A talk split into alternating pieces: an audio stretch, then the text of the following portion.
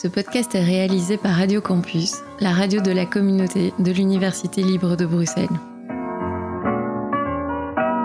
On n'est pas forcément obligé de hurler, de jeter les soutiens-gorge dans la rue et d'être lesbienne. Ah bah merde alors Cela vous est déjà arrivé de vous demander en regardant un film, une série, une pièce de théâtre, un reportage à la télé, quelles étaient les histoires qui se cachaient derrière le visage de ces femmes artistes, journalistes, activistes, politiques?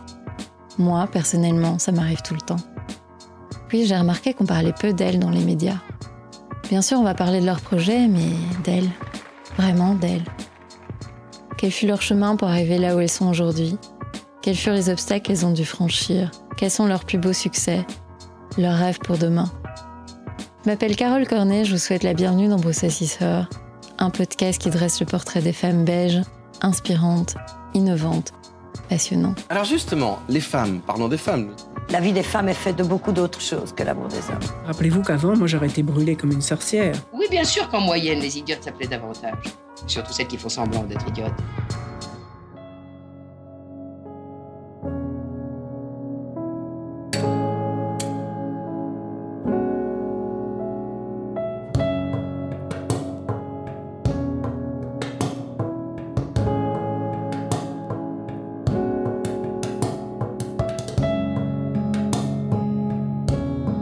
Lalo, vous êtes une artiste visuelle.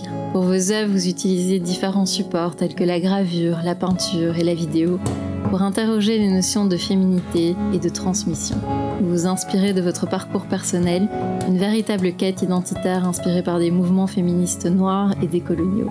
Vous questionnez la mémoire, le transgénérationnel et plus particulièrement ce qui émerge de manière inconsciente.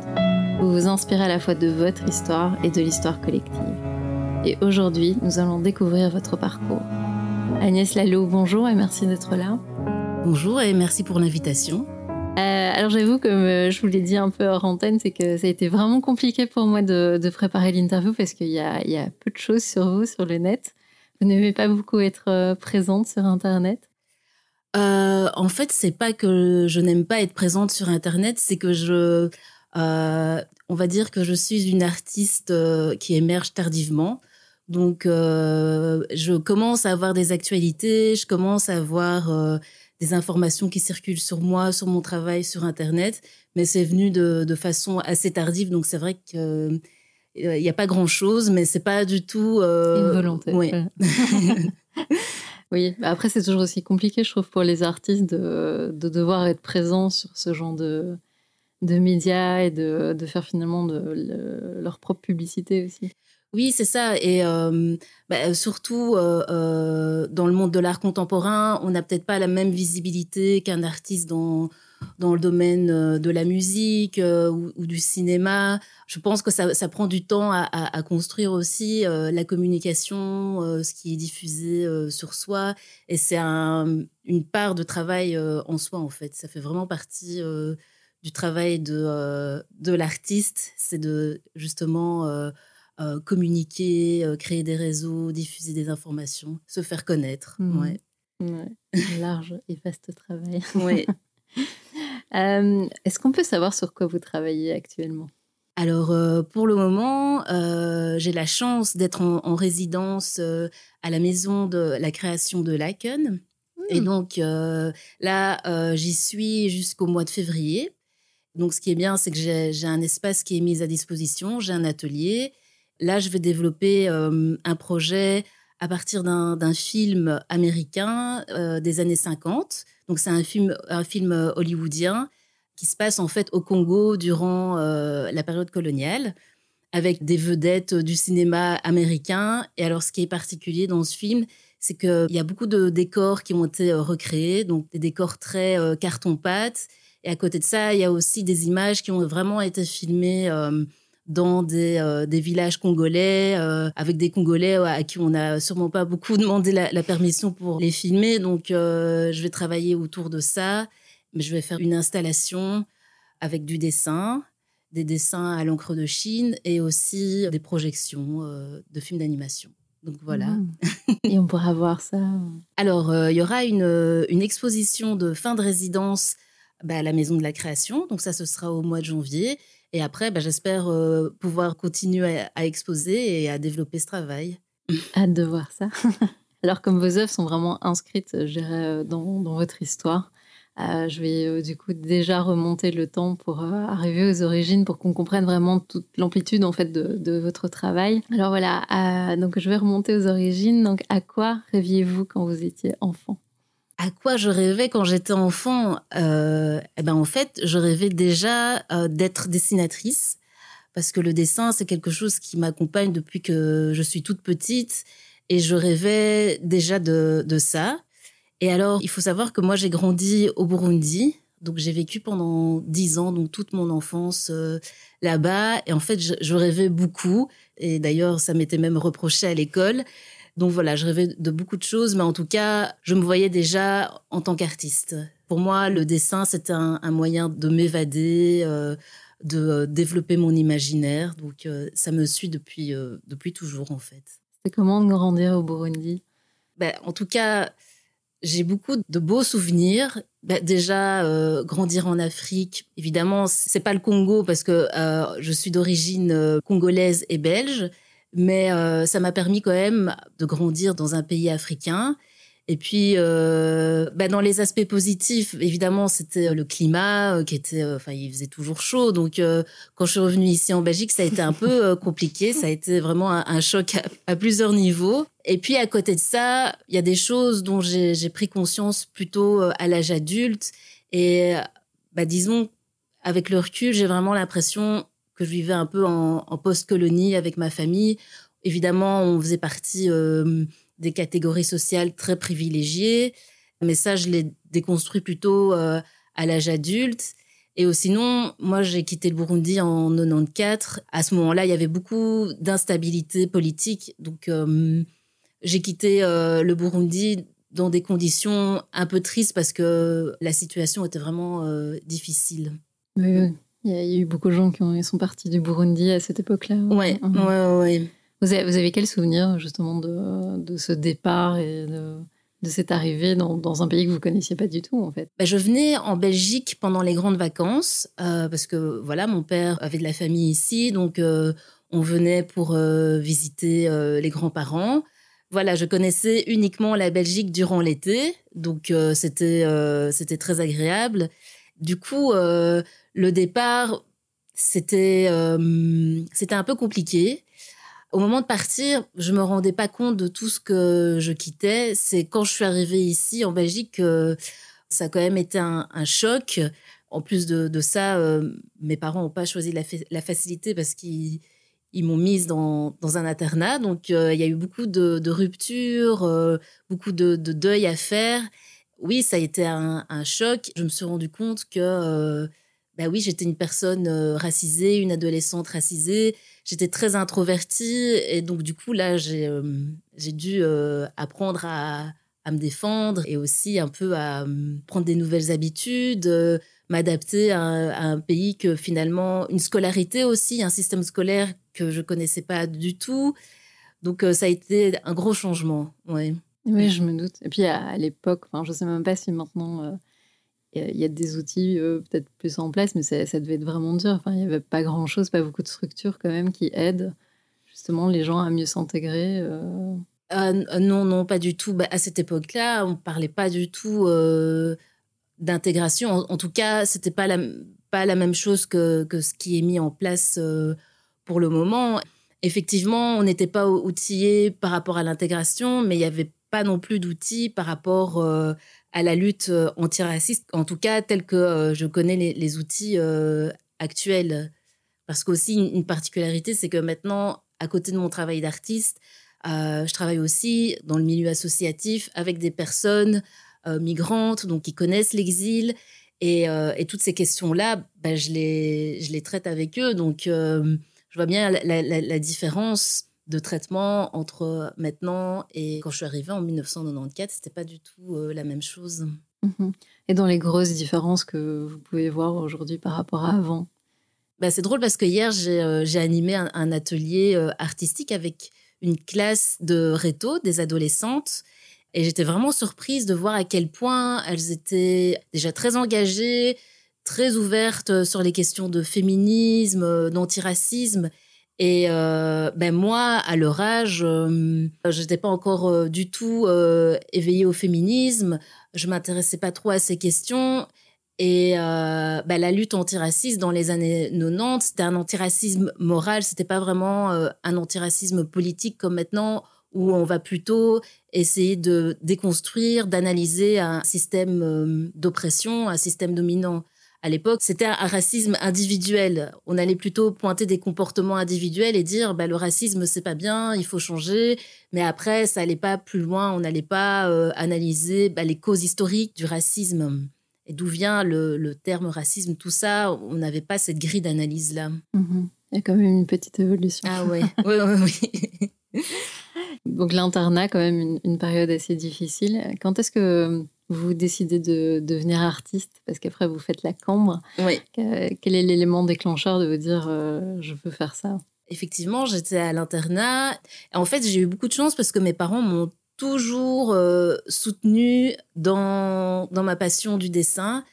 Ils se sont jamais opposés euh, au fait que hum, j'ai envie de faire des études artistiques. Donc, hum, ça a toujours été une, une, évidence. Je savais pas trop vers quel domaine artistique j'allais me tourner, le dessin, la peinture, l'illustration. Et donc, déjà, quand j'étais en secondaire, je suivais des, des cours de peinture. Et puis, euh, je me suis dit, bon, bah, je, vais tenter l'examen d'entrée en, dessin à la Cambre et j'étais acceptée. Mais en fait, dans, ma tête, il n'y avait pas d'autre option, d'autre choix que de faire une école euh, artistique. Mmh. Et vraiment, ça, j'ai eu de la chance que mes parents ne soient pas opposés parce que autour de moi, je connais d'autres personnes dont les parents étaient beaucoup plus réticents à ce qu'ils fassent des études artistiques. Mhm. Oui, c'est souvent le cas. Ouais. J'ai beaucoup de mes invités qui font d'abord des études à l'université Gerdan plus classiques et puis se, tournent vers l'artistique. Quand vous arrivez à la Cambre, comment vous vivez ce, ce changement euh, mais plus à l'internat, c'est fini. Alors, euh, vous faites votre passion. Oui, c'est ça. Euh, je fais ma passion. Alors, je suis restée un an à l'internat et puis après, avec euh, mes parents, on a décidé que je, je ne retournerai plus à l'internat parce que voilà, c'était trop dur. C'était trop dur, c'était pas mon truc et voilà. Donc après, j'étais en externat. En fait, je vivais à, à Nu, c'est une ville en Wallonie près de Oui, Warem. Bah, on va dire que c'est quand même la campagne. Et donc déjà, juste le fait de venir à Bruxelles, pour moi, ça a été euh, une bouffée d'oxygène, euh, je dirais même une, libération, parce que enfin, je voyais des gens qui étaient euh, comme moi. Et j'étais plus une des rares élèves racisées de l'école. Donc déjà, juste de venir à Bruxelles, pour moi, ça m'a fait beaucoup de bien. Et puis effectivement, après, à, la Cambre, de pouvoir dessiner tous les jours, de pouvoir étudier l'art. J'étais très heureuse, en tout cas, déjà d'avoir réussi l'examen d'entrée, de pouvoir me dire, OK, bah, je vais étudier l'art et je vais poursuivre mon chemin euh, là-dedans. Ouais. Vous vous êtes senti vraiment à votre place à ce moment-là? Au début, je me suis sentie à ma place, et après, bah, c'était moins moins évident parce que euh, à la Cambre, on nous demandait très vite de nous définir en tant qu'artiste, d'avoir un projet artistique. Et moi, je savais que je voulais dessiner, mais je savais pas sur quelle thématique, sur euh, quel sujet. Et donc ça, c'était un, peu compliqué. Donc je me suis beaucoup cherchée pendant mes études. Et en fait, même après, euh, j'ai continué à me chercher. Et euh, les thématiques sur lesquelles je travaille actuellement, elles sont venues beaucoup plus tard. Elles sont venues vers la trentaine, en fait. Hmm. Ouais. Et comment elles arrivent? Elles arrivent il y a plus ou moins 12-13 ans. En fait, au départ, je me suis dit, je vais essayer de me reconnecter à l'art qu'on fait euh, au Congo. Et donc, euh, j'ai commencé à intégrer euh, des masques africains, en tout cas des masques congolais. C'était, pas des masques africains parce que masque africain, c'est trop large, c'est trop mmh. fourre-tout. Et moi, je me suis vraiment concentrée sur les masques qui provenaient du Congo. Et j'ai commencé à... Parce que votre mère est parce que ma mère est congolaise. ouais. Ma mhm. mère est congolaise et donc en fait quand j'étais euh, à la camp pendant mes études, on m'a jamais parlé d'art africain. Le seul moment où, on a évoqué euh, l'art africain, c'est euh, en parlant de Picasso et de son tableau Les Demoiselles d'Avignon. Mais en plus de ça, ici, on était vraiment dans un cas d'appropriation parce que c'est clairement ça. Et donc, à un moment, j'ai eu besoin de connaître cet art, de comprendre. Et euh, petit à petit, j'ai commencé à intégrer ça dans mes tableaux, dans mes dessins. Et puis après, j'ai commencé à plus euh, m'ouvrir, j'ai essayé de comprendre l'histoire de la colonisation, l'histoire du Congo, et ça correspondait en fait aux 50 ans de l'indépendance du Congo. Il y avait beaucoup d'événements à ce moment-là, je me souviens, beaucoup de manifestations, et puis c'est là aussi qu'on a vraiment vu euh, émerger les associations euh, congolaises décoloniales, et donc euh, je me suis beaucoup informée comme ça. Donc d'un côté, il y avait cette ouverture à l'art du Congo, et puis j'ai aussi commencé à plus me politiser. Et à partir de ça, ben, j'ai commencé à travailler sur cette thématique. Et depuis lors, c'est des sujets qui sont toujours au cœur de mon travail. C'est marrant d'avoir choisi plus le pays d'origine de votre mère, le Congo, alors que vous avez grandi au Burundi. Oui, parce que malgré tout, le Congo, il est toujours là. J'ai été au Congo euh, plusieurs fois.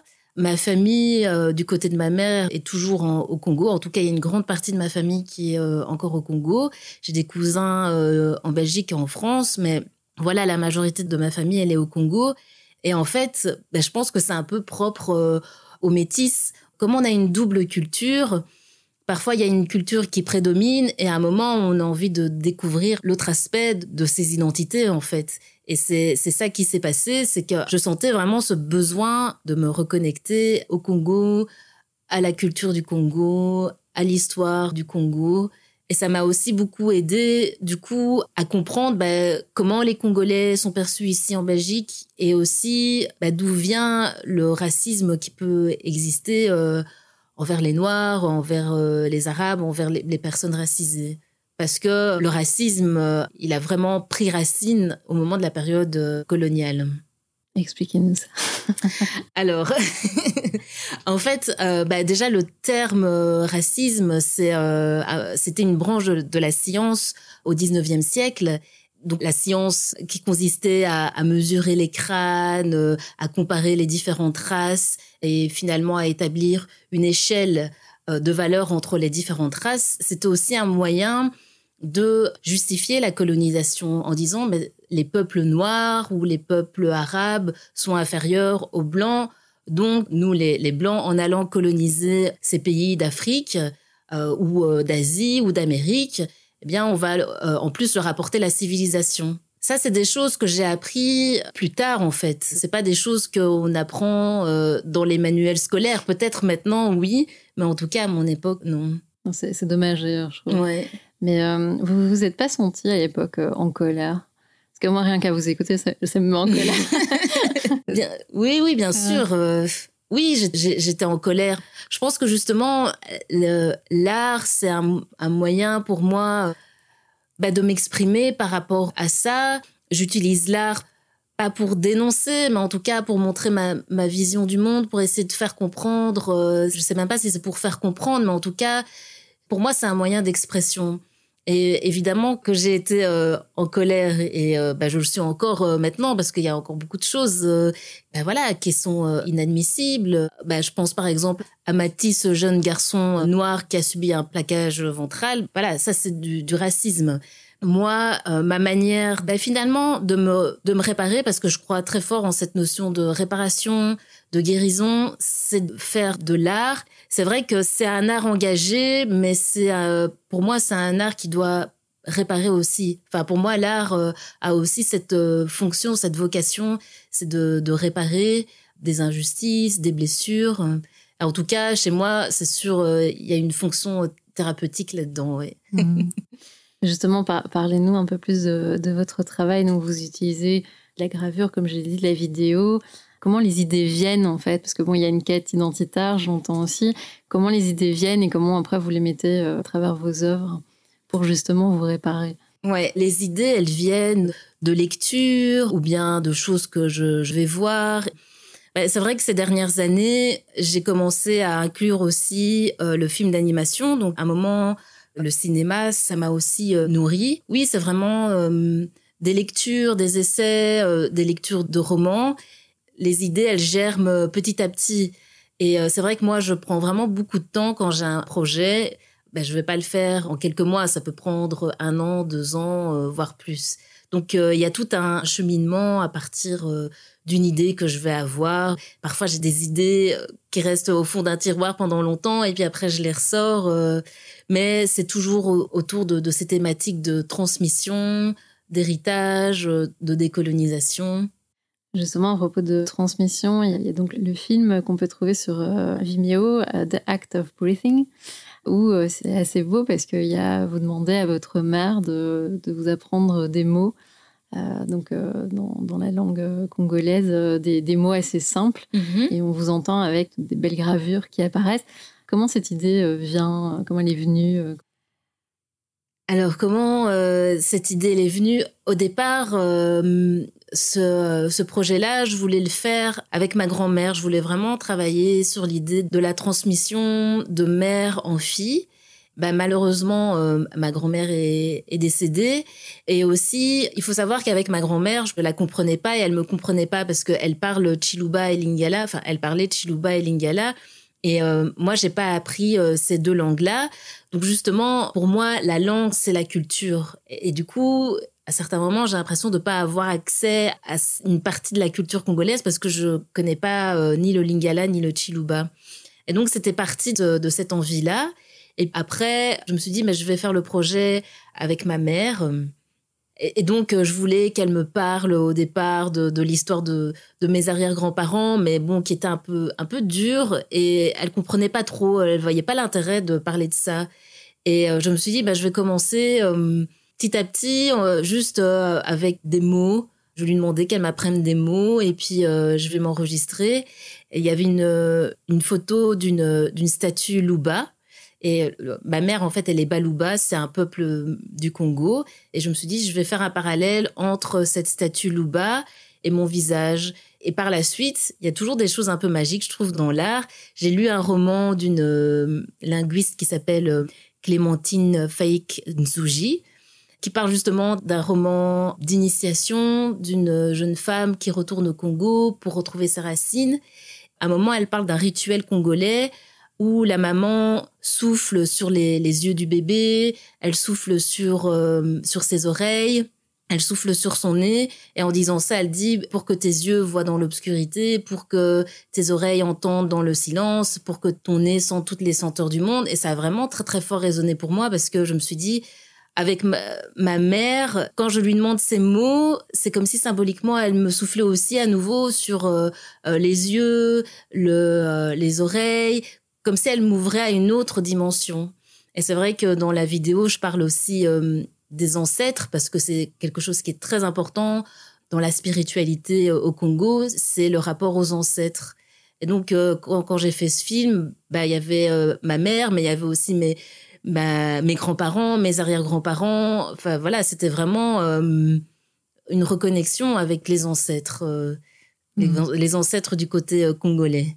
Je, je, trouve ça très intéressant. D'ailleurs, on, on, commence maintenant à, à, parler de transgénérationnel. Oui. Et c'est vrai qu'on dit toujours, bah, regardez ce qui se passe dans la lignée. Et c'est, vraiment, j'ai fait l'exercice, c'est assez fou de voir les répétitions oui. qu'il peut y avoir dans, dans, les histoires familiales. Oui, oui, tout à fait. Et c'est vrai que cette dimension euh, transgénérationnelle, euh, elle, enfin voilà. Euh, elle, elle m'a beaucoup, beaucoup intéressée. Mes grands-parents euh, du côté congolais, j'ai connu ma grand-mère, mais euh, mon grand-père, je l'ai très peu connu. Évidemment, j'ai pas connu mes arrière-grands-parents. Donc, pour moi, c'est important de, de, demander à ma mère, de la questionner là-dessus, euh, qu'elle me raconte euh, son enfance au Congo, qu'elle me raconte l'histoire de mes grands-parents, l'histoire de mes arrière-grands-parents. Ben, finalement, ça coïncidait aussi à un moment où elle-même, elle avait envie de se reconnecter à, à cette histoire, parce que hum, elle aussi, elle a connu l'exil elle aussi, finalement, euh, elle a dû euh, s'intégrer et s'adapter dans une nouvelle culture. Et donc, euh, peut-être que la répétition, elle est là aussi. Mmh. Ouais, c'est hyper intéressant. Hein. Vous parliez de votre nouveau projet autour du, du, film. Il y, a, il y a beaucoup de, de films, de, enfin, en tout cas ce, ce média-là. Mmh. Qu'est-ce qui vous attire tellement là-dedans? Ce qui m'attire, c'est de pouvoir me dire que les images, elles peuvent bouger. Donc au départ, moi, c'est vrai que je travaille plutôt le dessin, donc c'est des images fixes. Et à un moment, j'ai voulu euh, y mettre du mouvement. Ici, en l'occurrence, le film que je travaille, c'est euh, les photos, les images d'archives. Et euh, dans un travail précédent, j'avais travaillé à partir d'un film colonial. C'était un documentaire sur comment l'enseignement était donné aux Congolais durant la période coloniale. Et donc, euh, j'ai travaillé euh, là-dessus. Et c'est vrai que j'ai regardé plusieurs euh, documentaires comme ça sur ces périodes-là. Et en même temps, il y a toujours un sentiment un peu de, malaise. Et en même temps, c'est de l'information. Ça permet de comprendre l'histoire par rapport au, au, cinéma. Je pense que aussi, moi, pourquoi j'avais, j'ai envie de faire ce projet-là pour le moment, c'est que moi, j'ai baigné avec des films où, au final, il y avait très peu de personnes euh, qui me ressemblaient. Bah, le cinéma, ça peut être aussi un vecteur de, stéréotypes en tout genre. Mais donc, euh, au départ, c'était ça aussi euh, la réflexion. Bah, pour l'anecdote, ce film, en fait, j'ai trouvé dans la collection de cassettes de mon papa, qui est décédé dans les années 90, il adorait enregistrer plein de films. Donc il y a aussi il y a la transmission avec ma mère, mais il y a la transmission aussi avec mon père. C'est un, un, fan de cinéma, il enregistrait plein, plein, plein, plein de films. L'année dernière, euh, avec ma mère, on s'est dit, ah bah tiens, on va regarder une de ses cassettes. Et je suis tombée sur ce film et j'ai regardé. Euh, et alors avoir son regard à elle sur ce film, où elle disait, mais il y a plein d'incohérences. Ils disent qu'ils parlent de Chiluba, mais ils parlent pas de Chiluba. Euh, et il y avait des incohérences géographiques. Donc, c'est travailler sur ce double héritage, double patrimoine. C'est comment le, Congo est représenté dans, dans le cinéma mainstream, comment déconstruire euh, tout ça et se réapproprier un peu des choses. Parce que ici, en l'occurrence, dans ce film, c'est des, images qui ont été volées. Enfin, moi, j'estime que c'est des images volées. Donc, euh, comment se, se, réapproprier tout ce patrimoine-là? Mmh. C'est ce sujet. Oui. Vous parlez justement donc, euh, de ce côté d'être métisse, d'avoir des problèmes avec ses racines. Et heureusement, vous trouvez donc dans l'art un moyen de, finalement exprimer ça. Comment les, les autres métis euh, arrivent à exprimer ce genre de choses euh, Parce que je veux dire, c'est quand même, ça doit quand même pas être évident de porter en soi. Euh. Alors, je pense qu'il y a vraiment différentes réactions. Il y a des, je pense, qu'il y a des métis qui vont jamais se préoccuper de ça, qui vont se sentir bien dans une des cultures et peut-être pas investir l'autre.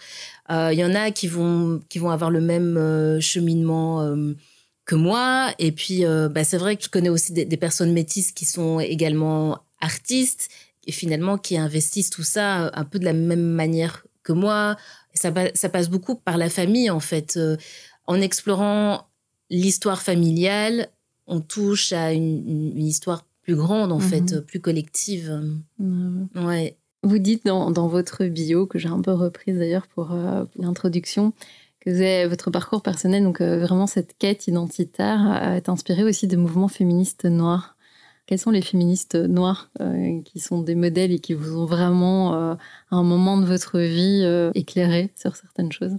Je me souviens quand j'ai lu euh, euh, le livre de, de Bell Hooks, Ne suis-je pas une femme Là, je me suis vraiment, enfin, j'ai compris ce que c'était que le black féminisme, parce que elle, c'est vrai qu'elle parle plutôt d'un féminisme afro-américain, mais déjà, ça m'a permis de comprendre euh, beaucoup de choses à travers l'histoire de, de l'esclavagisme et on peut faire un parallèle après avec ce qui s'est passé dans la colonisation. Mais voilà, déjà, moi, je trouve que l'œuvre de Bell Hooks, elle est euh, hyper importante dans euh, les féminismes noirs. sinon, euh, il y a aussi Audre Lorde. Et puis, plus récemment, plus proche de nous, il y a Fania Noël qui a écrit là-dessus sur les différents féminismes noirs. Voilà, on commence à avoir de plus en plus de références et aussi des références afroféministes. Donc ici, ça se réfère plus euh, à un féminisme euh, africain. Et puis il y a aussi les féministes noirs, mais de la diaspora euh, africaine, en Belgique ou en France. Donc il y a, quand je dis les féminismes noirs, c'est parce qu'il y a plusieurs sortes de féminisme. Mais c'est vrai que la porte d'entrée, ça a été Bell Hooks, ça a été aussi Angela Davis. Pour moi, c'est des figures très importantes. Et puis dans un, un autre style, j'aime souvent citer aussi Toni Morrison elle est plutôt dans la littérature, mais euh, il y a un de ses romans qui m'avait beaucoup euh, marqué, c'est euh, Beloved, qui parle de hum, fantômes qui viennent hanter une famille et qui sont habités par la, tragédie de l'esclavagisme, etc. Et moi, j'ai toujours l'impression que dans ma vie, dans mon art, il y a des fantômes. Enfin, c'est le transgénérationnel. Donc, Toni Morrison, je peux aussi euh, la citer en tant qu'inspiration euh, féministe. Mmh. Ouais. Et ces, ces autrices, vous les découvrez à quel âge euh, le, le- le tout premier livre que vous lisez euh, de féministes euh, noires Je les découvre à la trentaine, en fait. Ouais. Euh, donc, je me suis intéressée à la lutte antiraciste décoloniale et dans le même temps, j'ai commencé à découvrir la- l'afroféminisme. Avant ça, on n'en parlait pas, on n'en parlait pas beaucoup. Et par exemple, Bell Hooks, elle a été traduite euh, assez tardivement. Donc, euh, j'ai eu accès à tout ça euh, bah, quand j'étais dans la trentaine. Ouais. Justement aussi dans votre crise un peu, si je peux dire crise identitaire. Oui, c'est ça. C'était, euh, j'avais besoin de, de- de comprendre en tant que femme, en tant que femme racisée. C'est aussi euh, la question du féminisme intersectionnel. C'est ça en fait. Euh, On est à l'intersection de plusieurs euh, oppressions, de plusieurs plusieurs formes de sexisme. C'était ça. En fait, je me suis éveillée à ça en même temps que tous ces concepts, toutes ces théories, elles ont commencé à émerger un, peu partout. L'afroféminisme, comme on le connaît ici en Occident, on a commencé à en parler plus dans les années 2010, d- les années 2000, mais avant ça, avant ça, on n'en parlait pas. Moi, euh, justement, quand j'étais étudiante, mais jamais j'ai été euh, touchée, confrontée à, à ces concepts-là. C'est vraiment quelque chose euh, qui a émergé ces dernières années avec des femmes qui sont battues pour euh, dénoncer les, les oppressions euh, intersectionnelles. Mhm. Mm. Vous en parliez un peu plus tôt, mais c'est vrai que quand on voit les jeunes aujourd'hui, ils ont beaucoup plus, bon, évidemment, ils ont beaucoup plus accès à plus Ouais. d'informations, mais euh, c'est vrai qu'ils sont, je trouve, beaucoup plus au courant de, de plein de sujets. Ouais. Donc ça, c'est quand même aussi un- un- de l'espoir. oui, oui, tout à fait. Oui, oui, ça, ça, donne, euh, ça donne vraiment de l'espoir. Moi, j'aime bien dire aussi, c'est qu'avant nous, il y a des femmes qui se sont battues justement pour visibiliser toutes ces luttes, pour euh, théoriser là-dessus. Ça vient pas de nulle part et c'est vrai qu'il faut leur rendre hommage. Est-ce que justement cette, cette quête que vous avez entamée à l'âge de 30 ans vous, vous a apporté vraiment vous en, tant que personne? Ben, en tout cas, maintenant, je peux dire que euh, je me sens beaucoup mieux, je sais qui je suis et je me sens à ma place aussi. Pendant toute une partie de ma vie, surtout quand je suis revenue euh, ici en Belgique, euh, je sentais bien qu'il y avait quelque chose qui, n'allait pas, mais j'arrivais pas vraiment à, le définir. Et, euh, et c'est en découvrant euh, ces écrits, ces podcasts qui traitaient de ces questions-là que j'ai commencé à comprendre le mal-être que je peux ressentir. euh, Ça vient pas de nulle part, ça, ça, ça vient de là.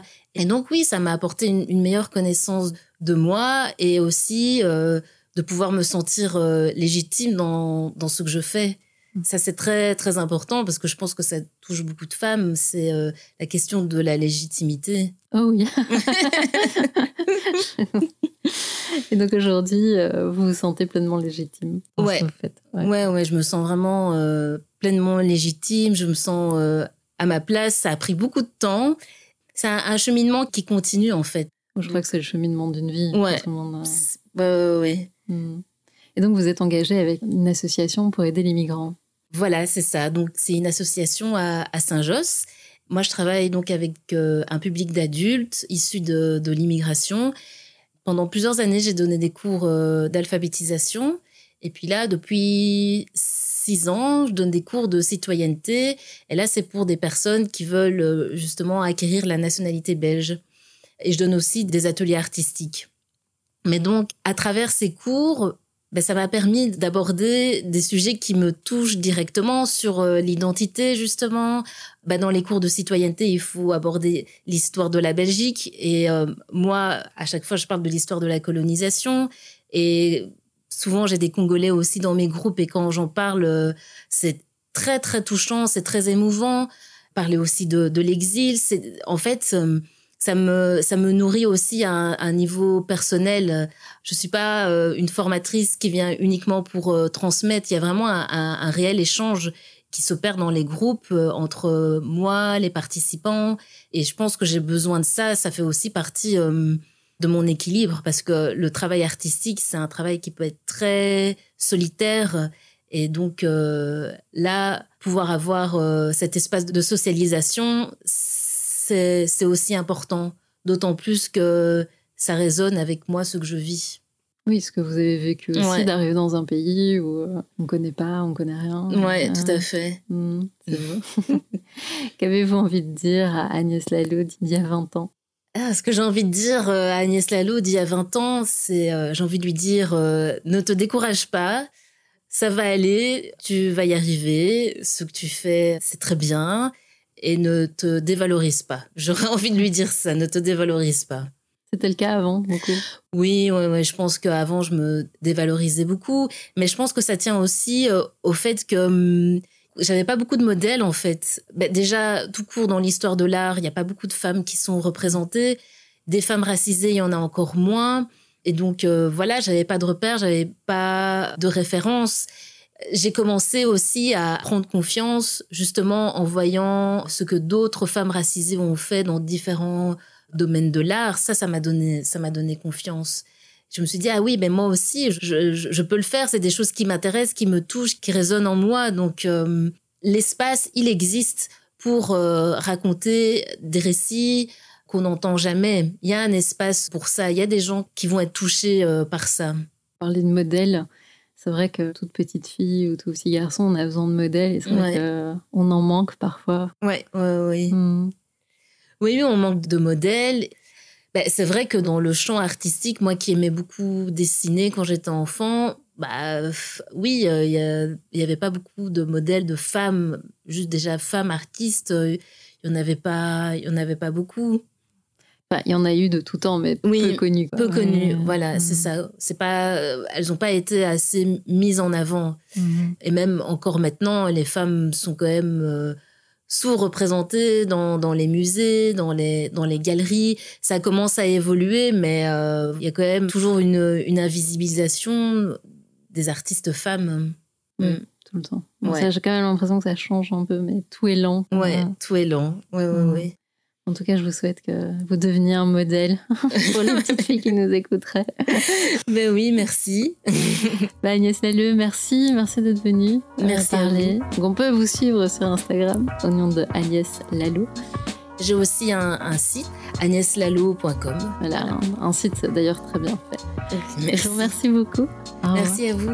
Au revoir.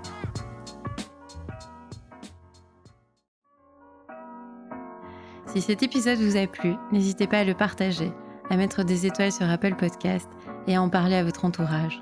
Abonnez-vous sur nos réseaux sociaux où nous partagerons les recommandations de nos invités.